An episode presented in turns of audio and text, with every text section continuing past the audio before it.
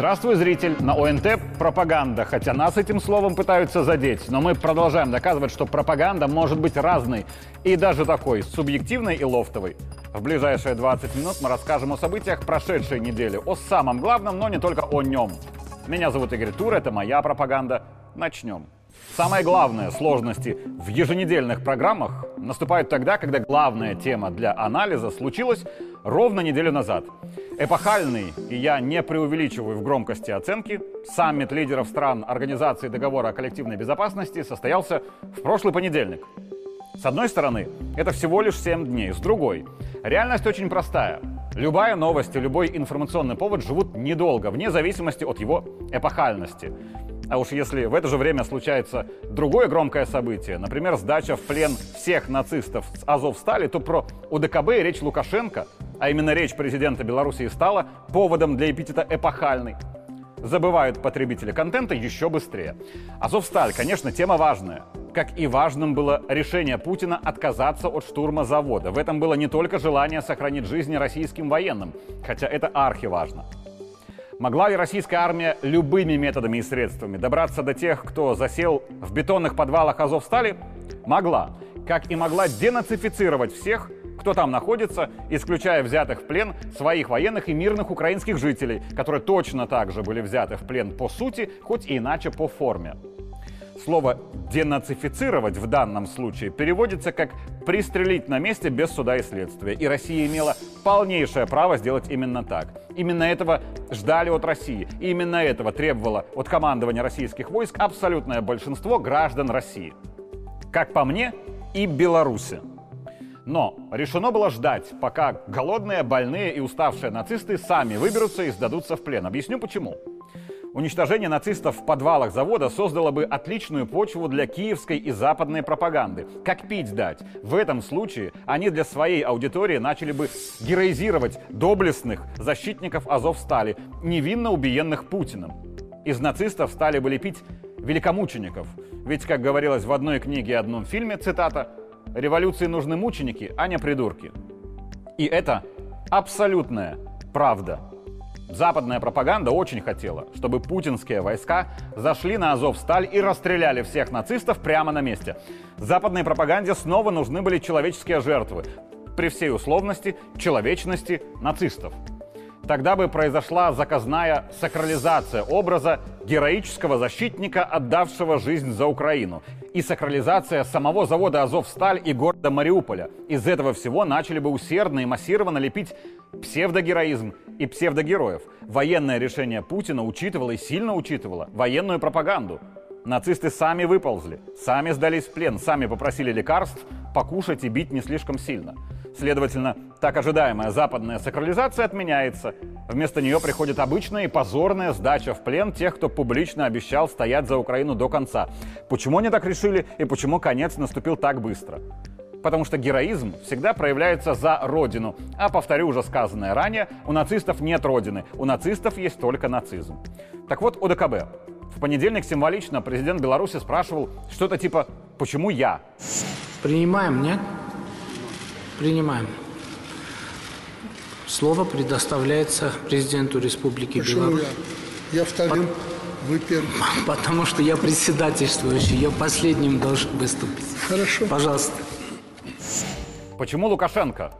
В этом есть особый сакральный смысл, потому что именно президент Беларуси в до-СВОшную эпоху всегда выступал как спикер, защищающий не только интересы своей страны, но и в целом международную справедливость.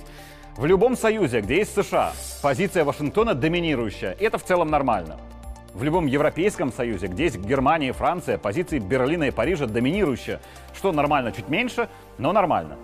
В любом союзе, где есть Россия, позиция Москвы тоже доминирующая. И это тоже нормально. В любом союзе любая страна защищает свои национальные интересы и заботится в первую очередь о своих гражданах. У России просто инструменты защиты своих интересов и шире, и мощнее. И именно Беларусь, и лично Лукашенко долгие годы были проводниками интересов всех остальных стран в наших союзах. По разным причинам. И по причине личных дружеских отношений Лукашенко и Путина в том числе. Если нужно было ради общей справедливости обозначить какую-то проблему перед Кремлем, то представители Армении, Казахстана, Кыргызстана, Таджикистана и других стран регулярно обращались к президенту Беларуси. Мол, давай, Александр Григорьевич, скажи ты. И президент Беларуси был и есть проводником справедливости во всех наших союзах ради общих интересов. Не только больших и мощных, а всех. Отплатили ему некоторые коллеги, скажем так, не тем. Но справедливость – это такая штука, которая должна работать во все стороны, при любых обстоятельствах, и несмотря на сложности, дружбу или что-то еще. А основа справедливости – правда и ее громогласное озвучивание. И именно это и сделал Лукашенко. Постулаты единства и солидарности срабатывают далеко не всегда. Это видно, к сожалению, по голосованию в международных организациях. С молчаливого согласия наших партнеров Беларусь и Россия, вопреки всем законам международной жизни, по приходе Запада шельмуются и исключаются из международных организаций. Да, оказывается, давление, давление жесткое и беспринципное на вас, членов ОДКБ. Но ведь именно для таких ситуаций существует коллективная взаимная поддержка. Единство в противостоянии западным санкциям мы действительно не увидели ни в ОДКБ, ни в ЕАЭС. Александр Лукашенко в протокольном видео не называл ни имен, ни стран, хотя мы все понимаем, о ком идет речь. А без телекамер я глубоко убежден, наш президент назвал и имена, и страны, и конкретные претензии. Союзы ведь создаются не для того, чтобы героически отчитываться об успехах, когда все хорошо и спокойно. В первую очередь союзы нужны, когда сложно. И если Минску и Москве не все остальные столицы помогают решать проблемы, а некоторые еще и подбрасывают дровишек в костер, Зачем нам такие союзники? Дружить только тогда, когда все хорошо, это несправедливо. Кстати, если бы то же самое сказал не Александр Григорьевич, а Владимир Владимирович, то однозначно это пытались бы ангажированно назвать попыткой Кремля подмять под себя остальных членов союзов, начался бы крик про имперские амбиции, русский мир и все прочее. Хотя, скажи то же самое Путин, это было бы точно такой же правдой, не больше и не меньше. Но по форме есть нюансы. Именно поэтому Лукашенко говорит, потому что так надо и надо только так. Об этом мы говорили в субботу на YouTube-стриме главный.турлайв. Конечно же, и Лукашенко, и Путин лучше всех видит сейчас, да, то, как складывается В принципе, ситуация. фраза «Лукашенко и Путин лучше всех» была более чем самодостаточной. Можно и на этом закончить. Согласен. Но вот в этой конкретной, да, ипостаси военно-политической, опять же, лучше всех понимают и видят, с кем они столкнулись, какие планы, да, НАТО против нас э, вынашивает и уже практически начинает реализовать. Ведь Украина это квази-война. НАТО, причем э, НАТО, которое фашизируется. А еще важный фрагмент из речи Лукашенко следующий. После выборов в Беларуси в августе 2020 года в отношении взаимодействия с нами, с Беларусью, Украина полностью, как у нас принято в народе говорить, легла под Запад. На протяжении последних двух лет мы постоянно ощущаем на себе недружественные акции со стороны нашей южной соседки. В цитате Александра Лукашенко «Украина полностью легла под Запад» главное слово, как по мне, не Украина, не под Запад и не легла. Главное слово здесь, в этом контексте полностью. Потому что в этот момент за столом находились представители стран, которые сейчас чуть менее робко начинают ориентироваться в своей политике и экономике на Запад. Точно так же, как когда-то давно чуть менее робко начала ориентироваться в своей политике и экономике на Запад Украина. В итоге под Запад она легла, а потом и полностью. К чему это привело, все видят. И, вероятно, слова Лукашенко – это предупреждение другим партнерам, что они, возможно, вступают на заведомо катастрофический для их стран путь. Но это не угроза, а забота белорусского лидера. Мир сейчас перестраивается, и если уж откровенно примкнуть к тем, кто создает новый противовес Западу, а это в первую очередь Китай, Россия и Беларусь, возможно, в краткосрочной перспективе какие-то проблемы создает, я не спорю. Но в будущем это откроет для пионеров борьбы с демократическим режимом колоссальные возможности. Что выбрать? Тактику или стратегию решать народом всех стран. И важно, чтобы о народах, именно о народах, заботились руководители государств, а не о своих президентских сроках. Эти санкции все-таки во многом нас подтолкнули заниматься своими делами. Не смотреть там по сторонам, не только видеть, что там хорошо, но и создавать это хорошо у себя. Говорят, санкции, санкции. Я задумываюсь над тем, что Запад, того не понимая, подтолкнул нас к интенсивнейшему развитию Россию и Беларусь. Если кто-то к нам в этом плане готов присоединиться, то они получат этот серьезный эффект. Как всегда, я говорю, нам просто надо немного времени. На этом пути, конечно, нужно будет многому научиться. И всем вместе, и каждой стране в отдельности. Вот Беларусь.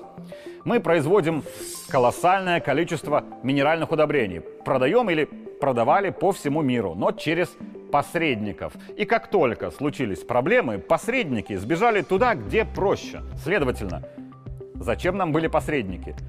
Увы или к счастью, нужно учиться работать самостоятельно.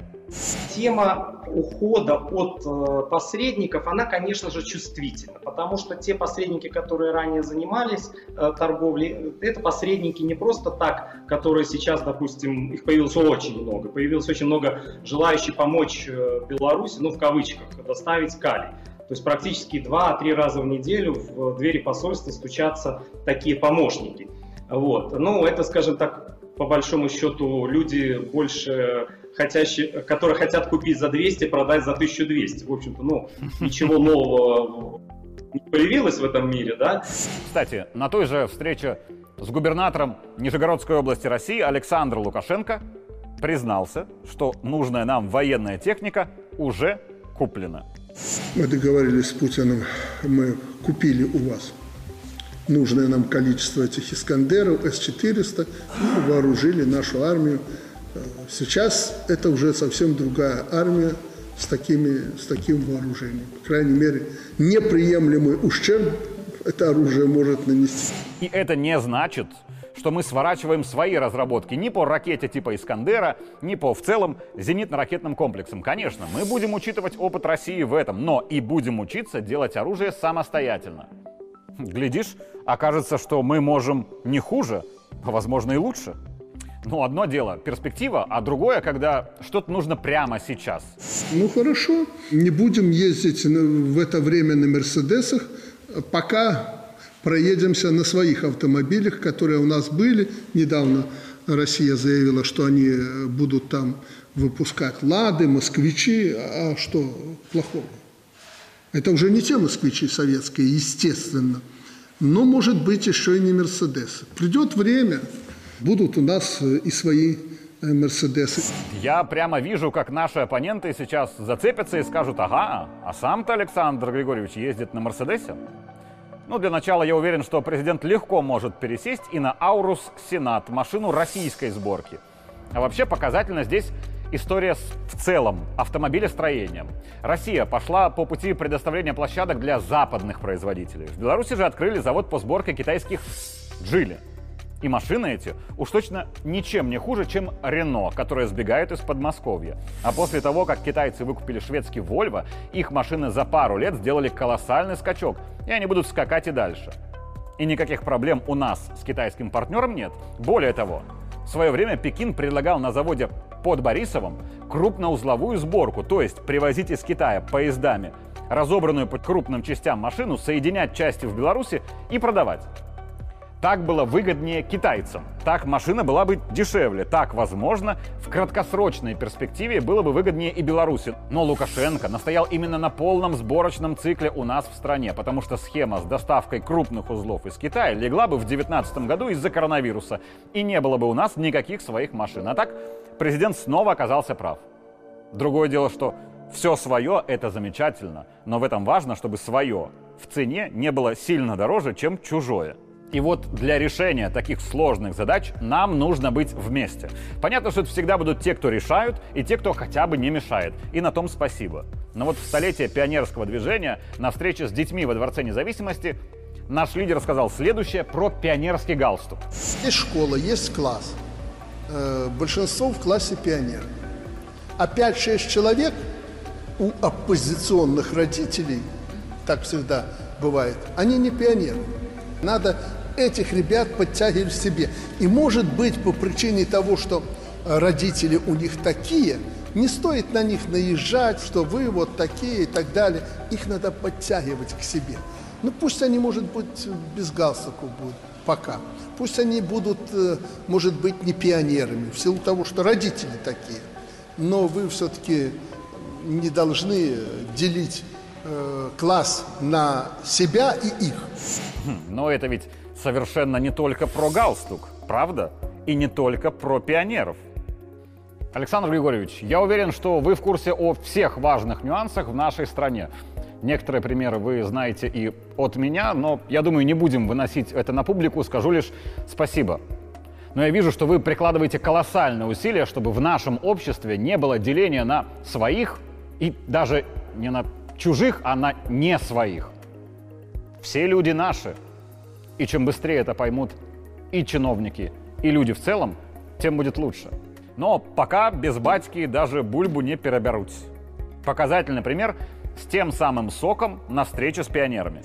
Так, где-то тут служба безопасности, ребята, э, откройте сок, э, баночки эти, потому что взрослым трудно открыть. Я смотрю, э, ребята не откроют, пооткрывайте им, пусть пьют сок. Что, не справляетесь? Мы- Октября-то точно. Нет, это неправильно открываете вы Да. сок. Несите сюда. И Союз покажу. молодежи не может. Ну неси, неси мне баночку, я тебе покажу, как надо легко открывать.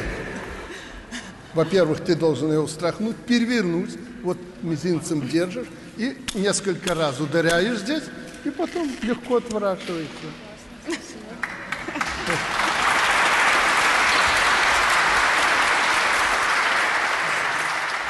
На меня точно обидятся за следующие слова, но уж как есть. Сама инициатива поставить детям не воду, а натуральный сок, конечно, отличная. Но вот про то, что дети тугую крышку сами не откроют, никто не подумал, получается. Или подумал, но не было же команды открывать сок. Вот и не открываю, а самостоятельно принять правильное решение и сок для детей открыть без команды. Мало ли, вдруг скажут, что решение неправильное, и так делать не нужно было. Так что от греха подальше и не буду сам открывать, и даже не обозначу идею. И ведь не только президент заметил уже на встрече, что дети пытаются сок открыть, но не получается. Но что делать? Президент говорит, встреча идет. Идти самому на помощь или не идти? Сложное решение, потому что вдруг неправильное. И заканчивается все тем, что Александр Лукашенко лично замечает проблему, лично дает команду проблему устранить и лично принимает участие в устранении проблемы. Получается, не отреагирует президент, то так и сидели бы дети с закрытыми бутылками. Эта история вроде как про сок для пионеров, но на самом деле не только про него и не только про них. Меня зовут Игорь Тур, это была моя пропаганда. Увидимся в следующий понедельник.